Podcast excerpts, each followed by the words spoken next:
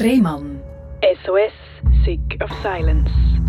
Herzlich willkommen bei SRF Virus, herzlich willkommen zur Sendung Rehmann SOS Sick of Silence. Das ist die Sendung, wo man über Sachen redet, wo man viel zu wenig darüber redet. Und zwar äh, schwerere Themen, wo man auch als Tabuthemen bezeichnet. Ein so ein Tabuthema ist das Thema Suizid. Viele haben Angst, über Suizid zu reden, auch äh, bei den Medien oder öffentlich, weil man sagt, wenn man über Suizid redet, würde es dann mehr Nachahmer geben, die dann auch Suizid begehen aufgrund von dem Beitrag. Das weiß man heute aber, dass das nicht so ist.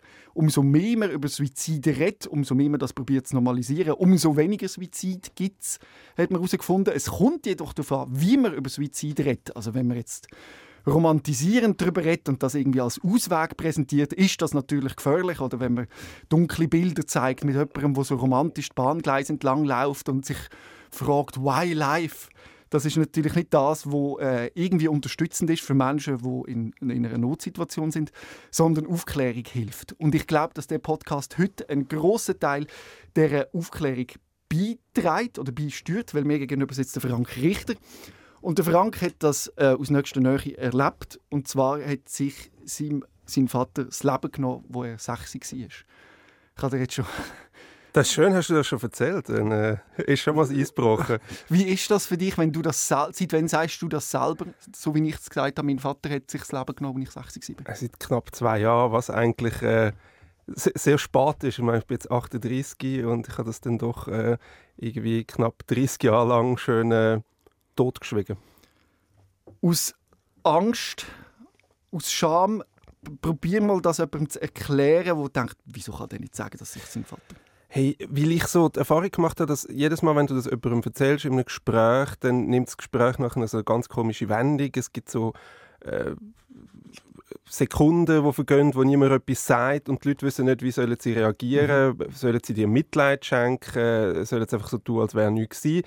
Und ich habe das Gefühl gehabt, dass der Suizid von meinem Vater ein schlechtes Licht auf mich wirft. Weißt, mhm. so, obwohl das ja gar nichts mit mir zu tun hat. Das ist das Ding in seiner Biografie, das hat wirklich nichts mit mir zu tun, aber man verknüpft das einfach miteinander und hat das Gefühl, die Leute sehen einem nachher in einem anderen Licht, wenn man ihnen das sagt. Ich habe zwei Sachen auf das. Und zwar zuerst, äh, hast du das Gefühl, dein Vater hat versagt durch seinen Suizid?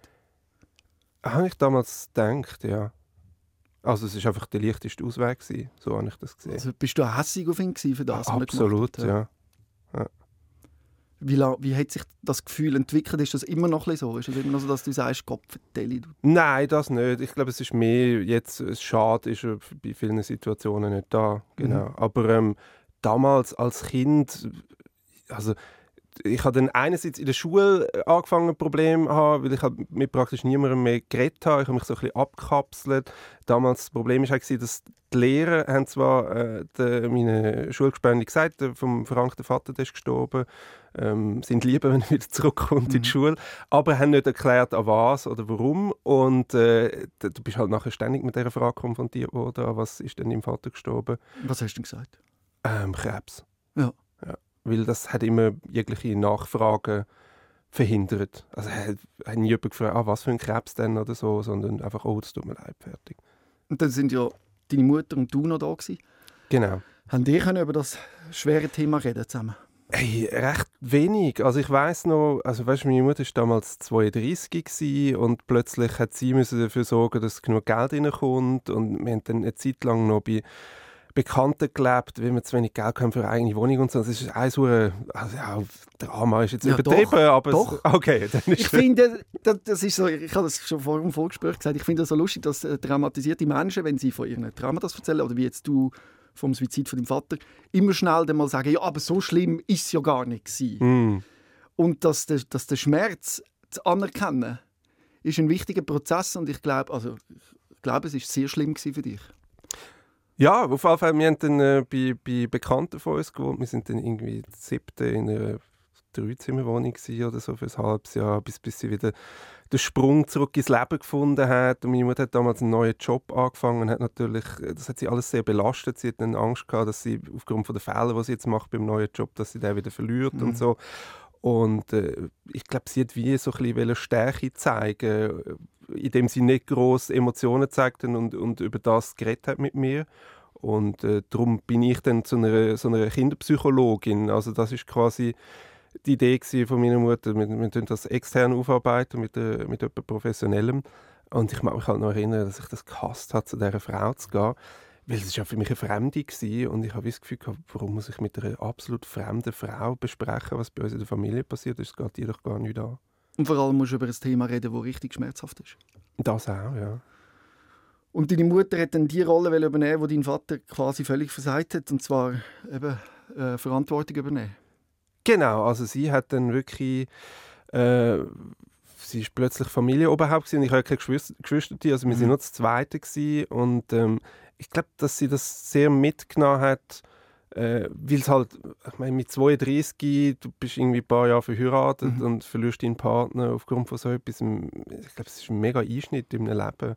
Äh, und, und vor, vor, allem vorher, du bist nur so halb, äh, hast halbtags geschafft und so und plötzlich musst schauen, dass Geld reinkommt. Dann ist bei ihr noch dazu gekommen, sie war aus der DDR, gewesen, ihre mhm. Zertifikate sind da nicht anerkannt gewesen, dann hat sie auf einmal müssen in Abendschulen das alles nachholen ähm, also ich glaube, die hat damals... Ähm, eine Kämpferin. Eine Kämpferin. Eine Löwin. Absolut. Eine Löwin, die genau. wirklich alles gibt. Aber hat sie können darüber reden über den Suizid von, ihrem, von deinem Vater? Also hat sie, also mit, ist sie offen damit? Aber nicht, wenn sie es gemacht hat, dann nicht mit mir das ist noch interessant, oder, dass sie dort sehr viel Stärke hat und das wahrscheinlich auch kompensiert hat und die, das Weichen wie nicht hat können zulassen, weil das wahrscheinlich noch härter ist als stundenlang Oberschule, Überstunden, wenig Schlaf. Aber das Gespräch über den Suizid mit ihrem Sohn ist wahrscheinlich anstrengender als jeder 100 Tonnen schwere Steine. Also ich weiß noch, damals auch, es ist ja dann die Frage aufgekommen, nehme ich den Sohn mit an die Beerdigung?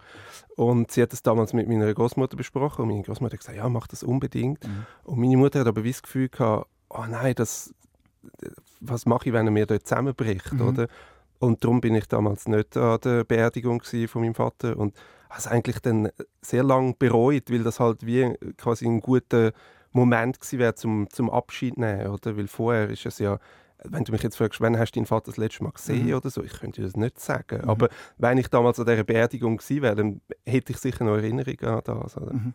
ja. oder es wäre ein Moment gewesen, um mit dir darüber zu reden, willst du an die Beerdigung? Genau, aber das ist gar nicht diskutiert worden. Ja. Aber eben, ich Aus mache ihr da keinen Vorwurf. Ja, Weil das meine, so emotional schwierig wird, äh, wäre, mit dir in den Dialog zu treten. Und sie denkt, ich will doch den sechsjährigen Buben nicht überfordern mit so einer Frage. Will ich kannst du an die Beerdigung von deinem Vater? Genau, genau. Haben ihr heute können über das reden schon oder auch noch nicht? Ist das noch offen?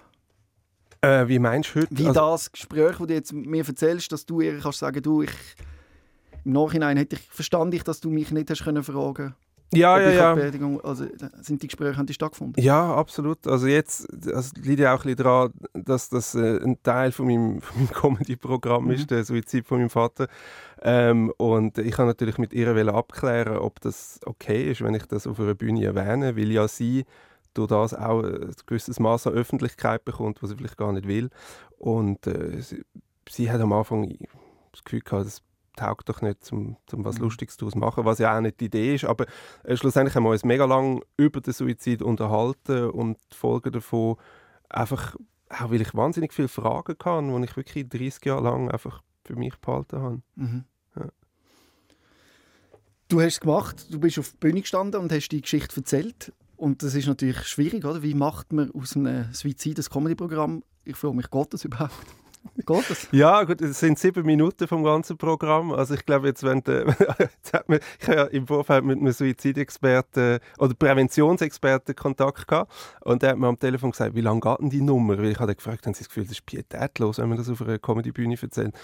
Und dann äh, habe ich gesagt, es geht etwa sieben Minuten und dann meint er so, ja, finde ich gut. Also wenn ich sie wäre, würde ich es auch nicht abendfüllend spielen. Mhm. Und da habe ich recht geil gefunden, den Spruch.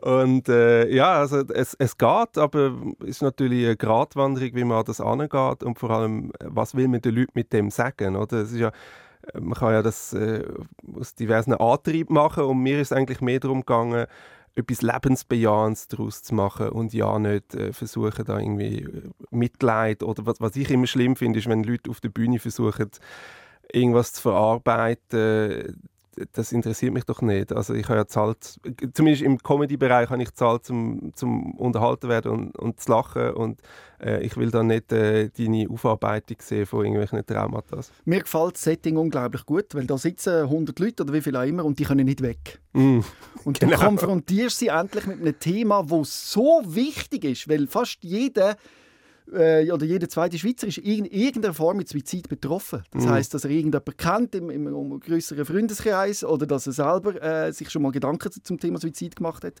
oder eben jemanden verloren hat an Suizid. Und man redet einfach viel zu wenig darüber, weil alle Angst haben. Das ist so, ja. Und dann finde ich geil, dass du dein Publikum einmal zwingst. Und zwar am Abend, wo auch gelacht wird, weil die Emotionen, ganz ehrlich, von meiner Sicht her, die gehören zusammen. Dass man während dem, das ist lustig und das ist schlecht und gut und böse und so. Ich habe das Gefühl, das Leben ist das volle Paket an Emotionen. Und sich immer dem einen wollen verschließen ist schwierig. Und ich glaube, logisch, ein, ein Publikum, das an ein Comedy-Programm geht, die wollen ein bisschen flüchten von diesen Emotionen, wie vielleicht das wie Zeit. Mhm. Und ich nehme schon an, wenn du dann sagst, mein Vater hat sich äh, hat Suizid begangen, dann werden alle machen, oh nein! Aha, ja, Jetzt nein, das ist aber so, du, du hörst nachher, du wirst eine Stecknadel äh, fallen hören, oder? Oh Das ist, nein, äh, wo hocke ich jetzt? Soll ich doch all meine Gefühle und Emotionen entfliehen? und jetzt Eskapismus pur, genau. Jetzt konfrontiert er mich mit dem. Aber ich finde das eben genau der richtige Ort und genau der richtige Punkt. Und ich habe den Ausschnitt gesehen, wo du das gemacht hast. Mhm. Und ich finde, du hast das eben gut gemacht, weil ich habe Angst hatte, dass du es ins Lächerliche könntest ziehen Also weißt du, dass man wirklich so darüber lachen, weil es ist etwas, wo alles andere als lustig ist. Es ist die destruktivste Form, die ein Mensch kann anwenden kann und es löst so viel Schmerz aus im ganzen Umfeld. Und ich finde das gut, dass du das klar gemacht hast, wie wichtig und wie schwer auch das Thema ist. Ja, und was du vorher gesagt hast, eben, dass sehr viele Leute mal in ihrem Leben irgendwann werden davon betroffen sein. Also, also ein paar Zahlen, Mhm. dass pro- Jahr nehmen sich in der Schweiz etwa 1000 Leute das Leben. Und man sagt, oder die WHO geht davon aus, dass ein so ein Suizid das Umfeld von 135 Leuten betrifft. Das heißt, du hast pro Jahr 135.000 Leute in der Schweiz, die sich zwangsläufig müssen mit dem Thema auseinandersetzen Und wenn du natürlich Lehrer oder Lehrerin bist, dann irgendwann wirst du mal ein Kind haben in der Klasse, wo, wo im Umfeld ein Suizid stattgefunden hat. Und du wirst dich irgendwie müssen mit dem auseinandersetzen. Und wichtig ist eben, dass wir das machen und vor allem ist wichtig, dass wenn wir spüren, dass es im Umfeld jemandem schlecht geht, dass man die Person anspricht. Das ist so, also das hat mich erstaunt. Ich habe das Gefühl gehabt, wenn du jetzt bei jemandem davon ausgehst, die Person ist wirklich suizidal gefährdet, wenn ich die jetzt anspreche, bin ich bin vielleicht gerade noch der Tropfen, was fast zum Überlaufen bringt. Und das ist ja nicht so. Also wenn man es anspricht, macht man es eigentlich immer besser. Man kann sowas sagen wie, hey, ich mache mir Sorgen um dich, ich habe Angst, du könntest dir was antun. Und dann schauen, was passiert. Wird sich die Person öffnen oder so? Man braucht für das keine psychologische Ausbildung, sondern wichtig ist wirklich, dass man die Leute anspricht. Ich habe das selber erlebt an mir, also andersrum. und zwar bin ich äh, äh, da am Arbeiten und hatte einen schweren Heulkrampf, gehabt, weil ich, mir ist gesundheitlich nicht gut gegangen. Ich habe gemeint, mir entgleitet alles. Ich bin wirklich am Ende. Gsi. Und dann hat ein guter Arbeitskollege gesagt, Robin, komm, wir gehen mal raus. Das war eigentlich das Richtige, gewesen, was er gemacht hat. Und dann sind wir eine Runde gelaufen und ich bin wirklich ich habe gar nicht gewusst, wo mir der Kopf steht. Und das Erste, was er mich fragt, ist, du willst, du, willst du dich umbringen? Mhm. Und das hat sich für mich, die Frage hat sich gut angefühlt, weil ich gewusst habe, nein, das will ich nicht. Mhm. Und ich habe einfach dann können kommunizieren, wie schlecht es ihm geht, aber dass ich mich sicher nicht will umbringen will. Und das hat ihn beruhigt und das hat mir auch eine gewisse Form von Sicherheit gegeben, und zum, zu merken, hey, da ist ein Netz. Da kümmern sich Leute und das hat bei mir Dankbarkeit ausge ausgelöst, die Frage von meinem Kollegen, hey Robin, willst du dich umbringen? Und ich kann das nur so weitergeben, dass ich keine Angst haben, wenn er jemanden fragt, der völlig am Verzweifeln ist, willst du dich umbringen oder willst du dein Leben nehmen, dass der das nachher aufgrund von dem macht und denkt, ah ja, das wäre eine gute Idee. Ja, oder, ja. oder dass er, sondern im Gegenteil, entweder wird ganz klar Nein und er merkt, huh, Gott sei Dank, ich werde bereit. Oder wenn er sagt Ja, dann kann man reagieren. Oder? Dann äh, tut er nicht die Idee allein für sich weiterspinnen. Mhm. Und ich glaube, der Prozess ist ganz wichtig. Ich glaube, die Frage kann ja auch wie ein Ventil sein, also wie du das auch erlebt hast, dass man dann wirklich aufgrund von dieser Frage fängt mal an zu erzählen, was, was nicht läuft, oder? Und jetzt ist die Frage natürlich, du hast gesagt, wenn du jemandem erzählt hast, dass dein Vater Suizid begangen hat und die Leute haben komisch reagiert. Aha.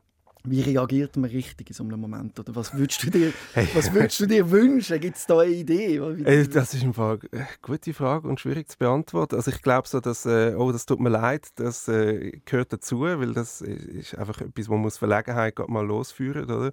Und ähm, ansonsten, was ich eine gute Frage finde, ist, äh, möchtest du mehr darüber erzählen oder nicht? Weil äh, ich habe gemerkt, in der Regel, wenn, wenn das den Leuten das Anliegen ist, mehr über das zu sagen, ähm, dann machen sie es. Und es gibt aber auch viele, ich, ich meine, es muss ja auch nicht jeder thematisieren, oder? Also wenn jemand sagt, ja, bei mir ein Angehöriger hat sich umgebracht, aber mehr will ich dazu nicht sagen, ist ja auch gut. Mhm. Das Problem ist aber die meisten, dass man, wenn man so etwas hört, gerade will eine Lösung bieten ah, du musst so und so und da und da und das wird schon wieder gut und ja. so. Und ich glaube, das ist der falsche Weg. Sondern sich eher mit dem Gefühl von seinem Gegenüber verbinden und das anerkennen und wirklich sagen, ja, das ist schlimm. Also, was ich die schlimmste Frage fand, ist, dass die Leute auch sagen, warum? Weißt du, so, wo du das Gefühl hast, also, wieso soll ich dir das erklären und, und inwiefern bringt das was und was geht dich das an, oder? Das ist schräg, das ist aus Verlegenheit, aus nicht wissen, wie ja. reagieren, oder? Und ich glaube, es ist wirklich das Beste, wenn man sich dann mit seinem Gegenüber, mit dem Schmerz verbindet und sich auch mal überlegt, wenn es einem selber schlecht gegangen ist und den, den, den Schmerz oder das Problem anerkennt und einfach sagt, es ist schlimm und man muss keine Lösung präsentieren. Das ist wichtig, weil für viele Sachen im Leben gibt es nicht etwas, wo man einfach kann wieder gut machen kann. Und der Mensch hat immer so Panik oder Angst, in einem Gespräch zu landen, das ein bisschen schmerzhaft ist und möchte das möglichst schnell beenden. Absolut. Und halt eben auch schnell eine Lösung präsentieren. Und wenn es ja so einfach wäre, wäre die Person schon lange selber auf die Lösung gekommen, oder? Mhm. Also oft ist ja einfach das Bedürfnis, dass jemand zulässt. Und in deinem Comedy-Programm zwingst du den Zuschauer, das finde ich eben gut, auch ein bisschen das, das aushalten. Weil ich hatte dann auch so einen Moment, gehabt, wo ich gewartet habe, wann kommt jetzt der Witz, oder? Wo man so, haha, ja. jetzt komme ich wieder weg von dem. Aber ja. du lässt einem auf dem Thema schon ein bisschen drauf und das finde ich eben auch noch gut, dass du nicht äh, die Erleichterung triggern willst, sofort.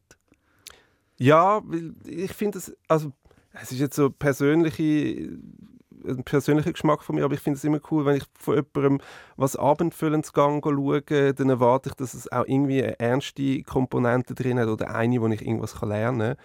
Und von dem her, weißt du, du kannst ja davon ausgehen, wenn Leute schon Geld in die Hand nehmen, um dich zu schauen, dann sind sie auch an dir interessiert. Und ich finde, dann dürfen sie einmal zehn Minuten an etwas Persönlichem zulassen von dir, oder? Ohne dass sie dass sie durch Pointen zwischendurch äh, wieder aus der Geschichte rausgerissen werden oder, oder erlöst, je nachdem, wenn es eine Spannung verursacht. Oder? Und bei Comedians ist ja bekannt, dass sie oft eigentlich sehr tragische Geschichten ins Lächerliche ziehen und dann so darüber lachen, so quasi, dass man es verarbeiten kann.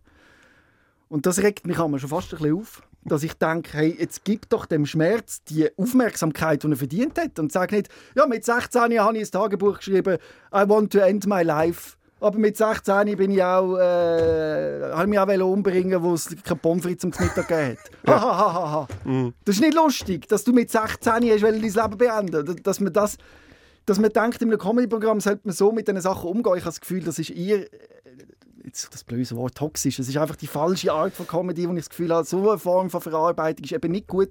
Das hat man auch bei mir in der Familie immer gemacht, wenn meine Mutter besoffen war, ist jetzt einfach gesagt, ja, deine Mami ist doch einfach wieder lustig drauf. und mhm. das ist scheiße, das ist nicht lustig. Und das mhm. regt mich, merkst gerade, ich komme in Rage. Ich sehe Das ja. regt mich richtig das auf. Macht mich wütend. Ja, und ich habe es schön gefunden, dass du das eben, ich habe ja die Angst gehabt, wo du gesagt hast, Comedy-Programm Suizid. Ja. Ah, das ist genau, könnte genau in die Richtung gehen, aber Gott sei Dank.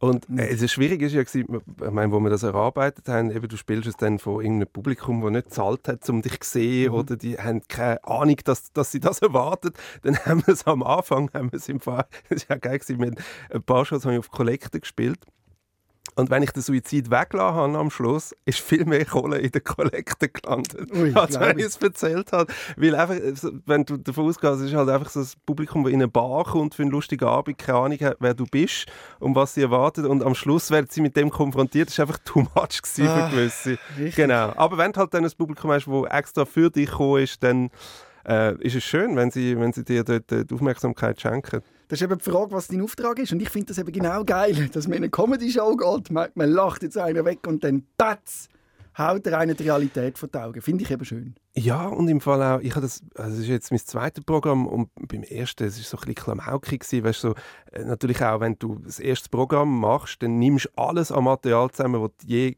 gehabt hast und funktioniert hat und pressest das in ein Programm rein, oder? damit ja, deine 90 Minuten füllst und dann das Feedback nachher ist teilweise ja, lustig oder hat mir nicht gefallen, was weiß ich.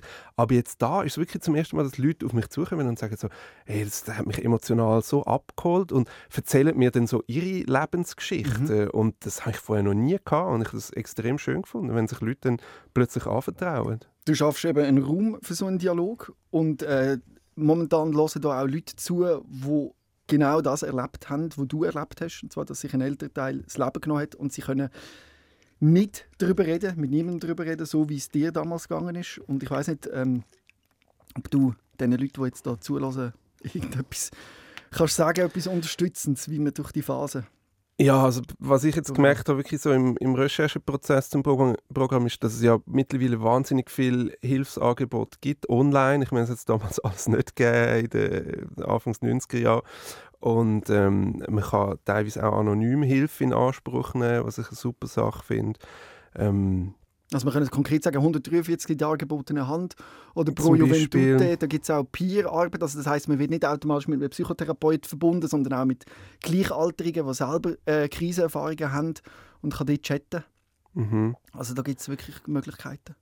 Ja, und also es ist halt, ich glaube wirklich der Weg, den ich damals gewählt habe, Anfangs 90er Jahre, dass man zwei, drei Mal darüber redet und that's it ist glaube der falsche. Also das ist, äh, man kann sich vieles im Leben ersparen, wenn man es vielleicht ein bisschen früher aufarbeitet. Also auch wenn du nicht hast wollen, das müssen wir schon sagen, weil das ein Thema war, wo du nicht darüber reden würdest du im Nachhinein sagen, hättest du vielleicht doch ein bisschen mehr einen Ruck müssen geben bei der Psychologin? Absolut, ja. Also, und das ist wirklich, die Frau hat nichts falsch gemacht, das ist einfach an mir gelegen. Ich war 60 und äh, habe keine Lust gehabt, mich mit der zu unterhalten. Ich weiß noch, wir haben ganz viel gebastelt, mhm. weil sie das Gefühl hatten, wenn ich mit dem Bub bastle, dann wird er ja irgendwann was erzählen. Und, mhm. äh, ich bin einfach schweigend dort gesessen und habe irgendein Mobile zusammengeklebt. Mhm. Aber es wird sicher so ein angenehmes Gefühl gewesen sein, nehme ich an. Mega, mega, genau. Und ich glaube, die wird wahrscheinlich meiner Mutter auch irgendwie gesagt haben, ich beiße mir da an dem Zeh aus und wir kommen nie nicht an. Das äh, macht alles keinen Sinn. Und äh, was ich noch weiß, ist, dass ich das extrem durch Träume verarbeitet mhm. habe. Also ich habe extrem viel Träume gehabt, in denen ich Konversationen hatte mit meinem Vater ähm, und ich weiß auch noch, wir sind dann irgendwie vier, fünf Jahre später mal in die Ferien ähm, mit, zusammen mit einer anderen Familie und es hat mich irgendwie wie in diesen Ferien getriggert, dass ich wie so ein plötzlich so einen Heulkrämpf kam beim mhm. Morgenessen. Das ist völlig absurd. Auch wie meine Mutter gesagt hat, was ist denn los und so. Und ich habe äh, wie in dem Moment irgendwie die, die männliche quasi Vaterfigur, die dort dabei war, hat mich so an meinen Vater erinnert, dass das irgendwie mich wie triggert hat. Ganz komisch. Äh, Finde ich jetzt überhaupt nicht komisch. Ja, aber äh, also mit dem Abstand, weißt und auch so am Morgenbuffet. Also ich würde es verstehen bei einem Film, wo irgendwie, was weiß ich, aber Vielleicht so. finde ich es nicht komisch, weil ich es immer wieder höre. Aha, dass wenn okay. schwere, dramatische Erlebnisse passieren, dass die nicht im Moment verarbeitet werden, sondern das ist, äh, baut sich so wie ein Mut, weil man könnte das der Körper könnte das gar nicht aushalten. Also mm. du würdest die Schraube rückwärts machen. Das heißt, dein Körper lädt erst dann die Emotion zu, wenn du sie vertreibst. Und das kann sein, dass in dem Setting, an dem, bei dem Essen, bei dem Brunch, wo du bist, dass es ein relativ sicheres Setting war und dann zum ersten Mal losgelassen hast. Und dann ist das rausgebrochen. Hm. Also sage ich jetzt als Küchentischpsychologe. Ja, aber, jetzt, aber ich nehme es. Das ist das, was ich einfach immer höre, dass man erst dann die Emotion zulässt, äh, wenn, dass die dann kommt, wenn man sie zulässt. Und darum verschrecken auch viel, wenn jemand stirbt, wenn sie nicht können brüllen mhm. oder nicht können sagen, jetzt muss mir doch jetzt so schlecht gehen, wieso passiert nichts? Genau.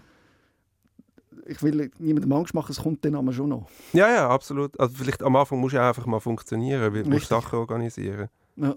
ja. Und ja, ja genau, weil und ja, das ist... Ich, ich habe noch was gelesen, es hat ja. mich äh, ein, ein super Zitat gefunden, und zwar äh, durch einen Suizid wird der Schmerz von der Person, die sich umbringt, nicht beendet, sondern er verteilt sich einfach auf die Hinterbliebenen. Ja. Und das habe ich mega, ein mega starkes Zitat gefunden. Punkt Suizid hat mich dann berührt, als ich mir mal Gedanken, also so als Jugendlicher habe ich mir auch, also, hat sich vielleicht viele schon mal Gedanken gemacht, sich das Leben zu nehmen. Und ich habe mich damals auf Suizidforen umgetrieben. Mhm. Äh, und dann hat einer bei einem anderen kommentiert, und das hat mich so berührt, so quasi geschrieben, das, äh, das Beste kommt noch. Mhm. Und dann hat er irgendwie geschrieben, ja, für, für mich kommt nichts mehr. Und dann hat er nochmal unter dran geschrieben, doch, es kommt, es kommt eben der London-Flug und der Platz daneben, es kommt das Flutlicht, es kommt der Sommerregen, es kommt der perfekte Song, der geschrieben wird.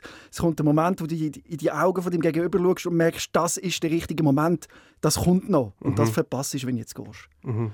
Und das hat bei mir gemacht, wow.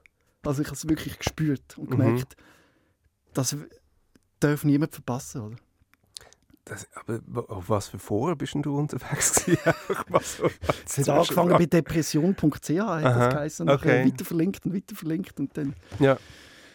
Ja, und das hat mich berührt und ich habe dann gemerkt, oh, ja, äh, was schlimmer war, auf diesen Foren haben es noch Leute gegeben, die abgemacht haben, zum selber, zum zusammen Das, das habe ich auch schon gehört. so. Das ja. ist ja ganz er- erschreckend gewesen. Also ich weiß nicht, äh, wahrscheinlich ist dort eine Ansammlung von Therapeuten und Suizidalen, ich weiß nicht. Ja, aber es ist ja schön, wenn sich dort die Richtigen getroffen haben, im Sinn von, ich poste jetzt da einen Kommentar, der dich davon abhaltet oder Mhm. wo zumindest nochmal einen gedanklichen Input gibt. Ja, und man muss sich, glaube ich, auch bewusst sein, auch wenn man in dem Moment, wenn man suizidal ist, meint, das sei ein Ausweg, das ist nie ein Ausweg. Es ist eigentlich die schlimmste mögliche Variante, die du kannst machen kannst. Also bei allem Destruktiven ist das Destruktivste. Das stimmt. Und du hast ja als, also weiß jetzt nicht, ob man in dem Moment an die, an die Hinterbliebenen denkt, aber die äh, müssen einfach sich ein Leben lang mit der Frage quälen, warum. Also es geht, äh, wenn du einen Fall hast, wo es keinen Abschiedsbrief gegeben hat oder so, klar kann man, wer weiß, äh, was, was der Grund war, aber irgendwie so das Warum, das hat mich echt jahrelang noch beschäftigt, oder? Hast du das irgendwann können für dich beantworten Ja, also jetzt auch aufgrund von, von diesen Gesprächen mit dem Suizidexperten oder Präventionsexperten, so muss man es ja sagen, ähm, der hat gesagt, also ein Ding ist Alkoholproblem, ähm, Depressionen, Unzufriedenheit im Job, ein nicht erfülltes Potenzial von dem, was man sich vorgestellt hat, wie das Leben wird verlaufen. Und das sind quasi alles so ähm, Kästchen, die ich bei meinem Vater kann abhäkeln kann. Und ich glaube, das hat, dann, hat sich wie kumuliert, ja. Das klingt jetzt schräg, aber das Gute ist wahrscheinlich für dich auch, dass du 60 bist. Oder? In dieser Geschichte im Kopf wird jedem und dir selber auch klar, dass du keine Verantwortung trägst. Ja, Schwieriger wird es dann wahrscheinlich für deine Mutter, wo auch null, gar keine Verantwortung für den Suizid trägt. Aber das zu verstehen, wenn man ein Ehepartner ist, jemandem so näher ist und so etwas passiert, dann kommt doch automatisch das Schuldgefühl von wegen, was hätte ich können anders machen können. mega. Das ist unerträglich. Und, und bei uns hat es halt einen, auch in der Verwandtschaft Leute gegeben, die gesagt haben, ja, also das hättest du doch müssen gesehen kommen. Also, weißt, Oh, und das mein Gott. ist, äh, das ist halt dann ganz schwierig, oder? Wenn irgendwie äh, mit der Schwiegermutter, äh, wo, wo halt dann auch quasi Wut hat, dass ihr einziger Sohn nicht mehr da ist, äh, wo das dann quasi an der, an der sozusagen Ex-Schwiegertochter auslässt und sagt, da hätte man doch etwas müssen machen ja. Aber das, das finde ich ehrlich gesagt noch eine starke Geste von meiner Mutter, weil mir wirklich, es ist ihr wichtig, dass ich einen guten Kontakt zu meiner Großmutter habe und der hat auch nie abgerissen. Also weißt so wirklich, sie ist über dem gestanden und hat das halt über sich ergehen lassen, aber hat wie gesagt, ja nur dann soll sie mir das am Kopf rühren, aber wichtig ist, dass, dass der Frank nach wie vor kann sie bei, bei seinem Grossi auf Besuch vorbeigehen Stark. Und eben wie das auch die ganze Familie und äh, Verwandtschaft und äh, Familie und Verwandtschaft, wie es alle einfach zusammen durchschüttelt. Ja. Das ist schon etwas, wo, wo, man, wo man sich in seinem Schmerz, wenn man selber suizidal ist, kann man wahrscheinlich gar nicht so weit denken, oder? Man ist so in der Abstieg, Ab, Abwärtsspirale. Also nur schon, weißt du, wenn irgendwie dann ein Polizist vor deiner Tür steht und sagt, sie müssen jetzt den Leichnam identifizieren, wir glauben, das ist ihre, ihre, ihre Mann und so, also das äh, trifft die ja wie ein heiter Schlag aus dem Himmel. Oder ist das die, die richtige Redewendung? Das, Egal. Es gibt, glaube ich, für den Moment gar keine Redewendung, die passt. Ja. Das müsste erst noch erfunden werden. Und was ich spannend finde, ist, äh, Menschen, die Suizidversuche hinter sich haben und dann oft zurückschauen auf das, wo ja so dankbar sind, dass es nicht gelungen ist. Mhm. das ist auch immer so ein, eben so ein eindeutiges Zeichen, dass das ja nichts ist, wo man selber will, sondern man, man kommt dort rein. Also ich weiß nicht, ob man von Suizid, ob man sogar von einer Krankheit kann reden kann. Oder ob, ob das, ist das mal überlegt oder ob das der freie Wille von deinem Vater war. Mm, ich glaube, mein, mein Vater hat äh, Depressionen im Nachhinein. Also klar, ich kann das äh, aus meiner sechsjährigen Perspektive weiß ich das natürlich nicht. Und, aber einfach so, wenn ich jetzt die Faktoren kumuliere, die sich damals in seinem Leben abgespielt haben, eben das Alkoholproblem, Unzufriedenheit, äh, äh drohende Scheidung und so, das äh, hat sich damals wie alles kumuliert und ähm, ich, ich hatte dann wie auch eine Zeit lang Angst gehabt, ah, vielleicht ist das ja was, vererbbar ist oder du mhm. machst dir Sorgen, hey, vielleicht wenn es bei mir mal im Leben äh, wenn irgendwie ein Punkt kommt, wo, wo alles keinen kein Sinn mehr gibt oder wo alles aus dem Ruder läuft, ist das dann auch ein Weg, wo ich wählen würde. Könntest du dir das vorstellen? Ähm, dass wenn du jetzt ein bisschen abdriftest, dass du könntest äh, suizidal werden? Nein, ich habe jetzt eine phänomenale Comedy-Karriere, die mich vor dem bewahrt. Äh, Quatsch, nein, ich habe, ich habe mit dem Psychologen über das geredet und ja. der hat mir gesagt, äh, da müssen Sie sich keine Sorgen machen, weil Suizidalität ist nicht vererbbar. Was vererbbar ist, ist ein Hang zur Depression. Mhm. Aber es ist nicht so, dass sich irgendjemand das Leben nimmt, weil es jemand in der Verwandtschaft schon gemacht hat. Und ich finde, das ist irgendwie sehr beruhigend, das zu wissen. Ja, ich finde auch lustig, wie du den Suizid von deinem Vater erklärst, mit Alkohol, Depressionen und so. Und die Frage ist eben, gibt es etwas, wo das rechtfertigt oder wo das, wo das kann erklären oder? Ich weiß, ist noch schwierig. Also ich kann, kann mir fast nicht vorstellen, wenn ich mir das so Ja, gut, natürlich, wenn du aus dem im Nachhinein darauf zurückschaust, dann ist es nie zu rechtfertigen. Aber ich weiß ja nicht, wie es in dem Moment ihm ausgesehen hat, dass das, äh, dass das wie ein, ein ich frage mich, ob das ein Abschluss war. Prozess ist, zum können verzeihen oder zum können loslassen. Weil wenn einem das passiert, wird man ja eben, du sagst die Frage, wieso im Kopf, oder? Mhm. Und man sucht doch die Erklärung. Ja, aber ich habe von dort ein bisschen ähm, wie so Antworten erhalten, weil ähm, ich ha, es ist noch lustig, mein Vater hatte eine Brieffreundschaft mit einer Frau aus der DDR. Mhm. Und die ist meine Mutter vor vier, fünf Jahren mal besuchen und hat all die Briefe mitgebracht, wo ihr mein Vater damals geschrieben hat. Und jetzt habe ich quasi den einen Teil von dieser Kommunikation gehabt, und es sind sicher etwa 200 Briefe, die er dort über sechs, sieben Jahre verschickt hat mit ihr. Also die, die fangen schon an, bevor es mich gegeben hat und mhm. dann nachdem ich geboren bin. Und ich habe durch die Briefe so viel erfahren über meinen Vater und du merkst halt auch, wie wie, wie, wie, wie dort Negativität auf einmal mehr zunimmt in den Briefen, wenn er sich über das Leben beklagt, wie er unzufrieden ist. Und ich hatte teilweise habe ich sie dann auch wie müssen ähm, ein bisschen ähm, querlesen oder gewisse Stellen auslassen, einfach weil es so das Bild zerstört hat, das ich von meinem mhm. Vater hatte. Oder? Dass, mhm. ich, ich habe ihn nie als depressive Persönlichkeit wahrgenommen, aber eigentlich in diesen Briefen mit dieser Frau, die er eigentlich nur flüchtig kennt hat, die hat wie so eine psychologische Funktion übernommen für ihn. Und er mhm. hat wirklich sein ganzes Herz ausgeschüttet. Und aufgrund von dem sehe ich so ein bisschen, wie sich das dort alles aufgewiegelt hat und, und genau, wie es mit seinem Leben quasi der Bach abgegangen ist. Zum Glück hätte er das gehabt, ein Ventil, wo er die Emotionen anschreiben aber das zeigt ja, wie wichtig das ist. Und wenn eben so etwas passiert wie ein Suizid, ihr habt alle nicht können reden, oder? Wie du gesagt hast, auch im Comedy-Programm, wenn du das Thema ansprichst, dann wird es stumm. Mhm. Und was wir jetzt hören, ist, dass genau das Gegenteil ja hilft, die Auseinandersetzung damit. Also, dass du eben die hast die Briefe lesen dass du in das Thema hast reingehen dass du mit anderen kannst darüber reden dass du jetzt auf der Bühne stehst, dass du in dem Podcast bist, über das redest das sind alles heilende Aspekte, habe ich das Gefühl. Das stimmt. Und ich glaube, ein Stück weit hat zumindest die Pandemie dazu beigetragen, dass wir jetzt eher über mentale Probleme reden wie voran. Also ich habe das Gefühl, viele haben während der Pandemie, also jetzt ist jetzt natürlich nicht mehr, aber wo, wo, wo Lockdown und die Heime und so, ich glaube, das hat auch vielen genagt und viele haben sich dort Hilfe gesucht. Also es ist zumindest das, was, was mir der Präventionsexperte gesagt hat, dass Hilfsangebote massiv mehr Anfragen hatten. Mhm ähm, und dass die Leute einfach sich bewusst sind, hey, man muss über mentale Gesundheit reden. Aber viele sagen immer noch, sie gehen ins Fitness oder in die Physiotherapie. Ja, das ist äh, allenfalls nicht die perfekte Lösung.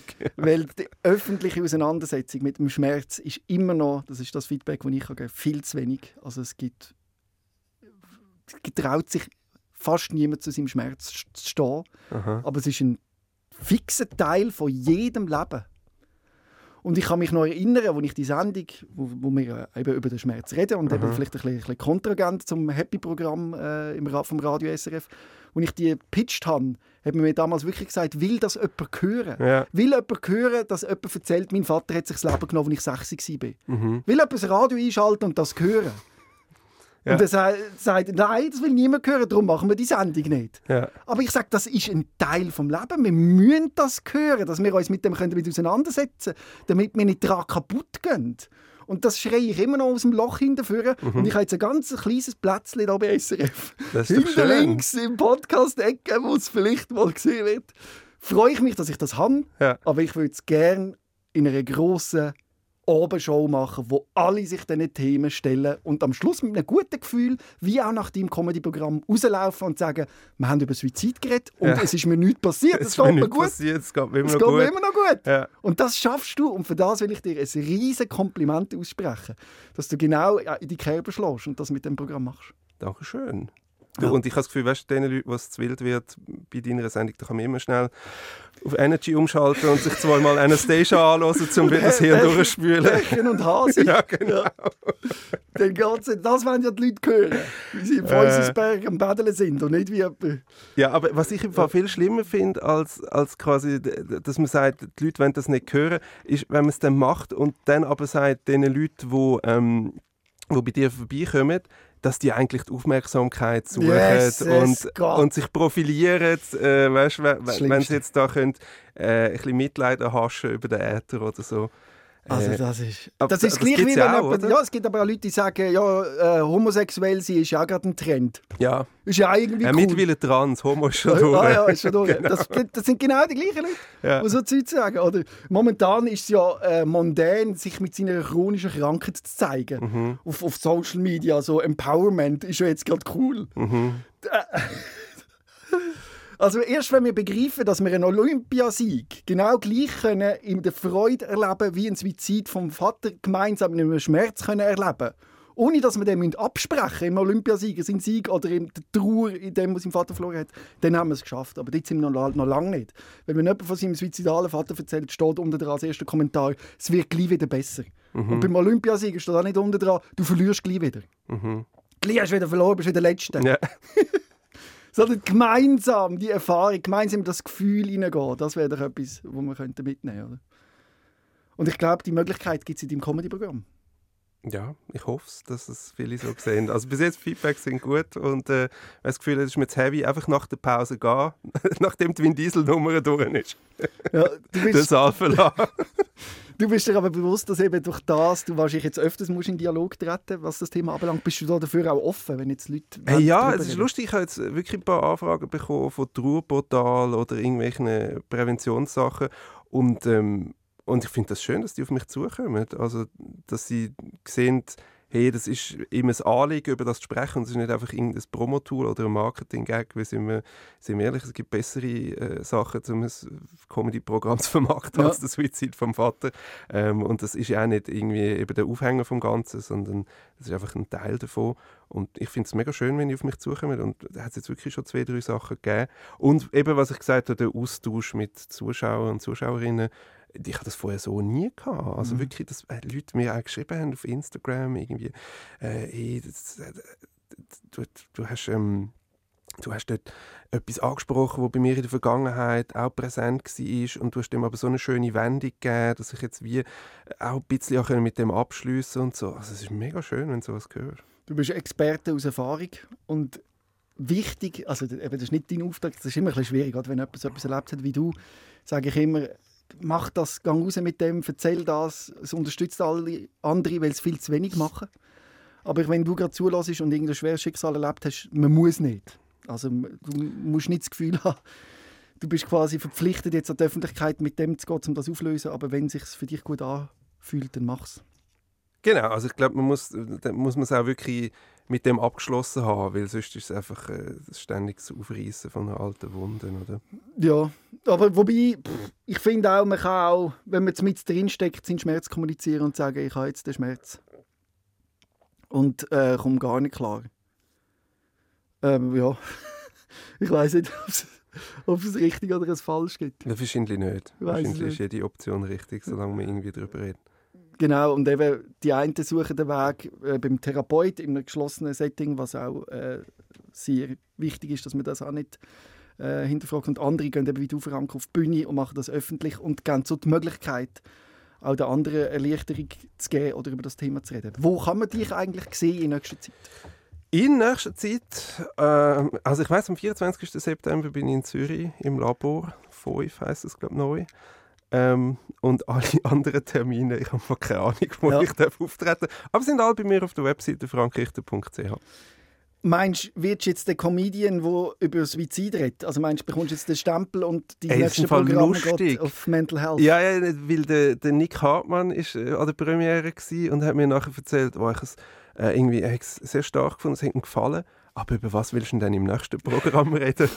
Und ich also gedacht, ja, du musst ja nicht jedes Mal irgendein Schicksal äh, auf, auf der Bühne erzählen. Also ich glaube, es ist dann auch gut, wenn das verarbeitet ist. Ich sehe es natürlich anders, weil ich bin ein Stück weit Aktivist. Ich will dich zum Mental Health Comedian machen. Nein, nein, wo nein, nur noch auf der Bühne steht und wirklich Traumata erzählt und auch äh, probiert, irgendwann den Truth zu schwätzen. Aber ich glaube, äh, ich, ich, glaub, ich weiß nicht, ob die Schweiz für das ready ist. Und äh, vor allem gibt es vielleicht auch Leute, die das dann besser können als ich.